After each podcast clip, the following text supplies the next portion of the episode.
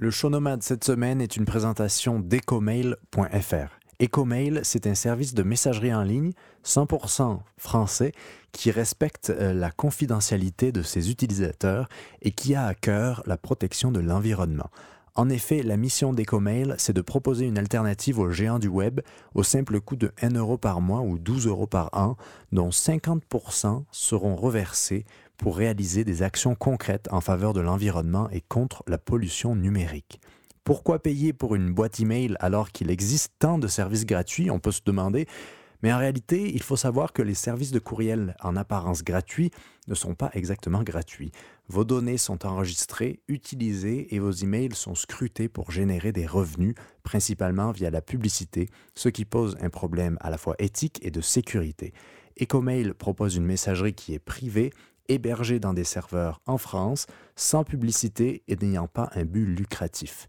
Le but d'Ecomail, c'est de fournir un service fiable et éthique pour des utilisateurs à la recherche d'alternatives aux grandes entreprises digitales qui vendent vos données et vos informations. Si vous êtes intéressé à réduire votre impact de pollution digitale et à la fois augmenter votre sécurité, Ecomail offre 30 jours d'abonnement gratuit sans engagement. Pour créer votre boîte email et en apprendre plus sur toutes les associations supportées par Ecomail, rendez-vous sur ecomail.fr.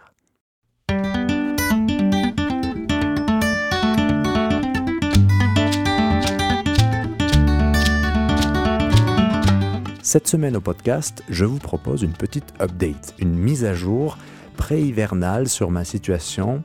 Dans une précédente vidéo sur YouTube, vous avez peut-être vu mon aller-retour express dans les Rocheuses pour aller récupérer une tiny house. Aujourd'hui, je me pose dans cette tiny house pour une petite vingtaine de minutes pour vous expliquer là où je me trouve et pourquoi j'ai fait ce choix.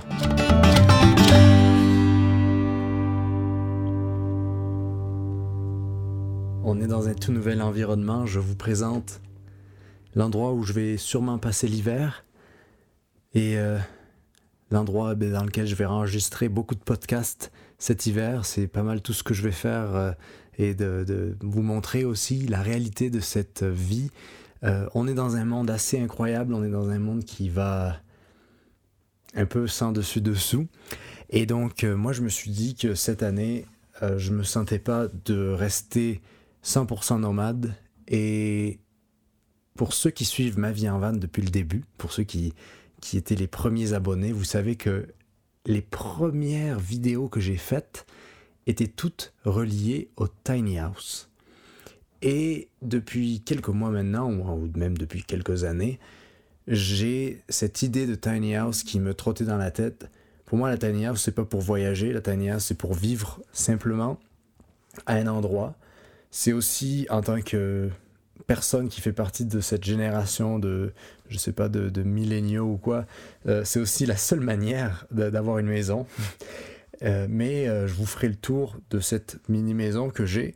Je vous ai laissé dans le dernier épisode où je suis allé chercher cette mini maison en Alberta, au-delà des Rocheuses. Et moi, je me, je me, retrouve, à, je me trouve à 10 heures de, de là où je suis allé chercher cette tiny house là. La chose est que la tiny house, j'ai pu l'amener là où je voulais. Et je vous avais fait une vidéo euh, sur plusieurs euh, endroits de woofing que j'ai fait dans les derniers mois. Et euh, j'ai eu l'opportunité en fait de poser cette tiny house chez quelqu'un où j'ai fait du woofing, qui était ouvert à l'idée de me louer un petit bout de terre. On est sur un terrain qui fait plus de 50 hectares, mais euh, c'est euh, enneigé. On est complètement sous la neige. La neige vient de tomber. On a peut-être eu 50 cm.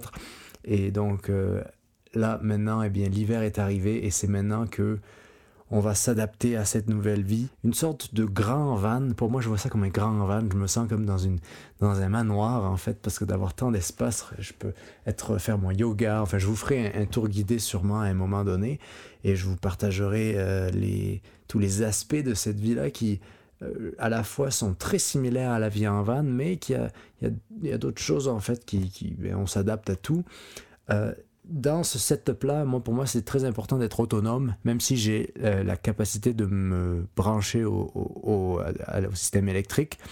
J'aimais beaucoup l'idée d'avoir une maison, une mini-maison, une tiny house autonome, Et donc j'ai beaucoup j'ai vu beaucoup d'autres maisons qui étaient toutes avec un système de, de, septique avec avec comme une maison traditionnelle. Et moi c'est pas ça que je veux et l'idée m'est venue en fait quand j'ai vu, j'ai eu cette, cette opportunité-là. Autrement, je me serais lancé dans un projet de construction, mais je me sentais pas, à l'hiver arrivant, j'ai vraiment euh, euh, eu cette opportunité-là d'avoir quelque chose qui est plus ou moins prêt. Et donc au fur et à mesure des semaines j'ai amélioré et j'améliore encore et que j'ai pas mal de travail encore à faire. C'est pour ça que les, vidéos ben, peut-être euh, vous ne voyez pas mais je, je, filme un peu moins et donc moi, je voulais vraiment avoir cet hiver, me poser à un endroit où je me sentais pas euh, capable d'affronter ce qui venait parce qu'on ne sait pas ce qui s'en vient.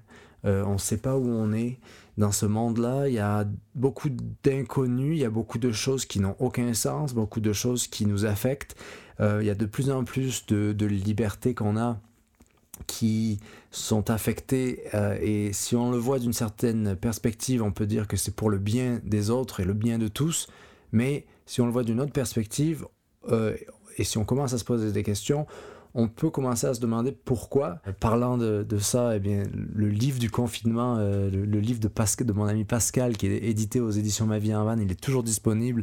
Et euh, si vous le commandez maintenant, je pense que vous l'aurez pour avant Noël. Donc, si vous voulez, vous pouvez aller vous procurer. Et il parle de ça beaucoup, de ce confinement, mais c'était dans le premier confinement, de celui de printemps. Et on avait beaucoup moins de connaissances, enfin, c'est pas qu'on n'en a pas plus aujourd'hui, mais on, était beaucoup plus prêt, je pense, à accepter peu importe ce qu'on nous, ce nous disait. Mais là, je vois, euh, sans faire de conspirationnisme, je vois vraiment euh, le, le, mode de vie que j'ai. À la fois, eh, il est encore possible, mais nous, au Canada, avec l'hiver, si on ne peut pas bouger facilement, eh bien, c'est un peu plus difficile l'hiver quand on est nomade, et c'est encore plus difficile quand on est dans un monde où les petits commerces ferment, l'accès aux premières nécessités est complètement euh, ben, condamné. Euh, comme l'eau, les toilettes, les douches. Donc là, je me suis dit qu'il fallait que je trouve quelque chose, que je me trouve un, un endroit et euh, comme, vous le savez, comme vous le savez, je recherche une terre depuis, depuis quelque temps et je sais que c'est un projet qui va pas arriver d'ici, très très tôt euh, parce que ça coûte cher la terre. Et euh, je me suis dit qu'en fait, avoir une mini-maison et à trouver un endroit où la poser, un endroit proche de la nature qui est, on est assez reculé ici d'ailleurs euh, je me suis embourbé plusieurs fois déjà avec mon 4x4 et c'est tout, c'est un bel apprentissage en fait euh, cet hiver canadien là dans les montagnes parce que c'est très différent d'être dans la neige quand c'est plat euh, où j'ai toujours vécu, mais dans les montagnes c'est une toute autre, une toute autre game de, vivre ça. C'est un peu le, le, projet que, que je me suis lancé et à la fois d'avoir un espace où je peux être créatif et à la fois être actif dehors comme dedans une expérience qui pourrait euh, être finie demain. Hein. Je veux dire, demain, je peux vendre cette, euh, cette tiny house. Euh, demain, on peut tous mourir. Demain, on peut ne, peut-être ne plus même voyager. Il y a beaucoup d'endroits où j'aimerais aller. Il y a beaucoup de gens que j'aimerais voir. Mais c'est très, très, très difficile en ce moment. Et je voulais pas devenir victime de ce système-là. Je voulais vraiment pas. Je voulais limiter mon exposition à toutes ces choses qu'on ne contrôle plus aujourd'hui dans nos vies euh, et des choses un peu vraiment aléatoires qui du jour au lendemain peuvent tourner comme un confinement et un lockdown total. Et de ça, on n'en a aucune emprise en tant qu'individu, en tant que petite gens. Et euh, je voyais ça comme ben, une, une, opportunité de peut-être essayer quelque chose de nouveau, d'où cette idée de d'upgrader, de passer de, de peut-être 10 euh, mètres carrés à euh, peut-être 20 mètres carrés, peut-être un peu moins. Avant de poursuivre, c'est l'heure des nouvelles nomades. Le bus magique de Into the Wild. Vous vous en souvenez? Eh bien, il a fait son dernier voyage. Ce véhicule mythique qui a abrité le fameux Chris McCandless jusqu'à ses derniers jours au cœur de l'Alaska a été héliporté au musée du Grand Nord de l'Université d'Alaska à Fairbanks. La raison est que le bus représente un danger pour les curieux qui étaient plus nombreux qu'on pourrait l'imaginer à essayer de s'y rendre. Ce bus était connu par de nombreux randonneurs et chasseurs de la région qui l'utilisaient comme un refuge, et évidemment c'est l'endroit où en 1992, Chris McCandless, alias Alexander Supertramp, a passé 114 jours avant de périr. L'attraction n'était pas sans danger non plus pour les touristes, car entre 2009 et 2017, deux voyageurs, deux touristes ont perdu la vie et 15 autres ont été blessés dans leur tentative de rejoindre cette relique sur les traces de Alexander Supertramp. On pourra retrouver ce symbole de danger, de vie sauvage et à la fois de liberté dans la forêt qui se trouve derrière le musée de l'Université de l'Alaska.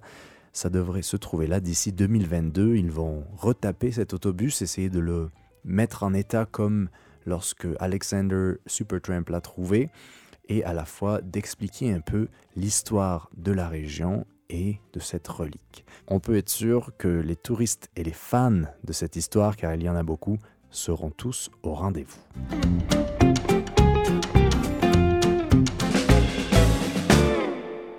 Avoir un toit, avoir de l'eau, avoir de quoi manger et avoir de quoi se chauffer, c'est les seules choses euh, qui euh, sont importantes et donc une fois qu'on a couvert ces bases-là, le reste, c'est que du bonus.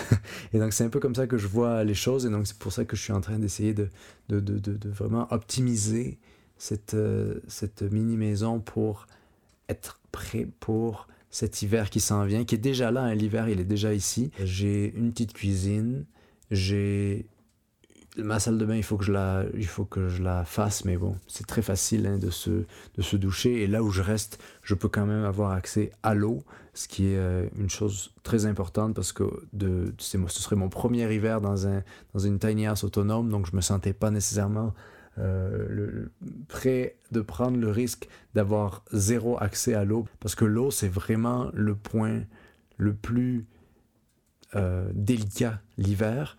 Bon, je me retrouve pas en Alberta comme l'an dernier où l'Alberta il fait moins 40 euh, pendant l'hiver. Ici, il y, a des, froids euh, moins 20 qui peuvent tomber, mais on est plus dans des moins 10, moins 15 qui sont plus faciles, disons, à chauffer, surtout quand on a, de l'accès au bois. Ici, je suis dans les. C'est un endroit où je vous avais montré, je vous avais fait une petite rando, je vous avais amené en rando avec moi pour voir les wapitis. Et il y a beaucoup de bois autour. Et d'ailleurs, ici, on coupe du bois. Et j'étais avec. Il y avait un autre woofer qui vient de partir. Avec cet autre woofer-là, on a coupé du bois pendant euh, plusieurs jours. Quels sont les plans pour cet hiver? Moi, je veux continuer à créer, je veux continuer à faire des vidéos, je veux continuer à écrire, je veux continuer à vous, vous faire participer aussi à des choses. Parce que j'ai réalisé, en fait, que c'est ça qui me tient, en fait. C'est ça qui me. d'avoir un équilibre entre la vie dehors et la vie à l'intérieur, mais aussi une ouverture sur le monde et de partager. Et aujourd'hui, c'est très difficile d'avoir des, des, relations, c'est très difficile de rencontrer des gens. Et donc, j'ai l'impression que grâce à ma plateforme, ben, je peux quand même essayer de partager des choses et, de créer. Donc, je ne sais pas si ça vous tenterait qu'on fasse un nouveau festival des mots, un nouveau festival du film. Euh, peut-être que vous avez... Euh, il y a des gens, dites-moi dans les commentaires ou envoyez-moi des messages, dites-moi si ça vous tenterait hein, qu'on fasse un nouveau festival des mots, parce que de, se divertir par la créativité, la création et par l'activité de l'esprit et du, cerveau, euh, je pense que c'est vraiment une des, antidotes à, à, ce qui est en train de se passer dans notre monde où comme je disais, ça sert à rien, sert à rien d'en parler plus en, long et en large parce qu'on n'en a aucun, contrôle sur ce qui est en train de se passer. Donc euh, moi, je me suis dit que j'allais essayer de limiter cette, exposition que j'avais à tous ces éléments. Euh, d'autant plus qu'il y a un endroit qui est, qui est très connu au Canada où il fait le moins froid tout l'hiver et c'est là où tous les snowbirds et tous les vanlifers euh, sont ou vont aller cet hiver. Et je me sentais vraiment pas, même si j'adore cet endroit-là, je me sentais vraiment pas d'aller là-bas parce que je sais déjà ce qui va se passer. Je sais que les endroits, déjà que tous les endroits sont interdits là-bas en, haute saison, tous les endroits vont commencer à être encore plus interdits. Il va y avoir une chasse aux van lifers, il va y avoir des van lifers qui font n'importe quoi. Et euh, j'avais vraiment pas envie de vivre ça. L'été, c'est plus facile parce que hors saison, hors de l'hiver, c'est beaucoup plus facile de vivre de cette manière-là parce qu'on peut aller à beaucoup plus d'endroits. On, a un monde de possibilités. Mais l'hiver, c'est sûr que c'est un peu plus limité par rapport et bien évidemment au climat. Donc ça me tentait pas d'être avec d'autres euh, milliers ou centaines de, de, gens euh, avec qui, encore une fois, la communauté euh, des nomades, je, je pense que c'est un, un groupe très hétérogène et il y a des gens là-dedans qui malheureusement nous causent beaucoup de, troubles, de torts. Et j'avais pas envie d'être, surtout que moi je suis, je, ou quand on est nomade, où qu'on aille, on est un étranger, et dans ce monde où l'étranger peut amener la maladie, l'étranger est mal vu, pour une raison un peu ridicule d'ailleurs, mais euh, j'ai pas envie d'être victime de ça, et donc je me disais plutôt prévenir que guérir, d'où l'idée d'avoir cette tiny house ici. Donc cet été, euh, cet été, non pas l'été, cet hiver, je pense qu'on va peut-être essayer de faire un festival d'écriture. Euh, on va et d'en faire un livre encore une fois. Euh, moi, je vais travailler sur mes projets. J'ai vraiment envie de me poser. Je dis tout le temps ça, ça fait deux ans bientôt, mais j'ai vraiment envie de, de, de, peaufiner certaines choses que j'ai commencé et de continuer mon podcast qui s'appelle Le Show Nomade.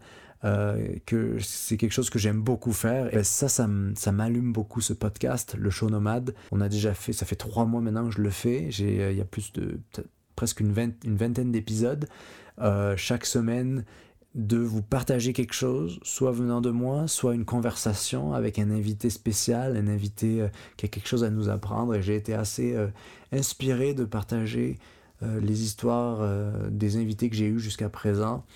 Et donc, euh, je pense qu'on va continuer à faire ça cet hiver. J'ai envie de, de, peaufiner ça parce que la conversation et euh, le, dialogue et, et, les idées, le partage d'idées, c'est ça, moi, que je trouve le plus important, en fait. Donc, euh, ce setup-là, on se verra ici sûrement pour les musiques, parce qu'ici, c'est un petit setup. Je suis à côté du, du feu et, et je suis dans le petit coin à l'arrière de la tiny house. Et pour les podcasts, on ira dans la partie studio, qui est la partie salle à manger euh, sur la table euh, à, quelques pas ici. Euh, j'ai encore pas mal de choses d'ailleurs. Demain, je vais aller en ville pour faire un gros. je vais aller à toutes les friperies et tous les, les magasins de seconde main pour acheter des, des rideaux, des, tout, vraiment préparer l'hiver et rendre, rendre cette tiny house plus confortable pour y vivre. Et euh, donc voilà, donc voilà les plans. En fait, je voulais juste faire cette vidéo pour vous. C'est une vidéo différente un peu des aventures que je vous partage d'habitude, mais je voulais vous partager cette vidéo pour vous faire un point un peu sur les choses qui se passent, pour dire que euh, je vais continuer à faire des vidéos. Je n'ai pas envie d'arrêter parce que pour moi c'est essentiel en fait d'une certaine manière d'avoir cette routine là, d'avoir de, partager des idées. Ça me pousse et ça m'encourage à toujours ouvrir mes horizons et donc moi j'aime beaucoup faire ça.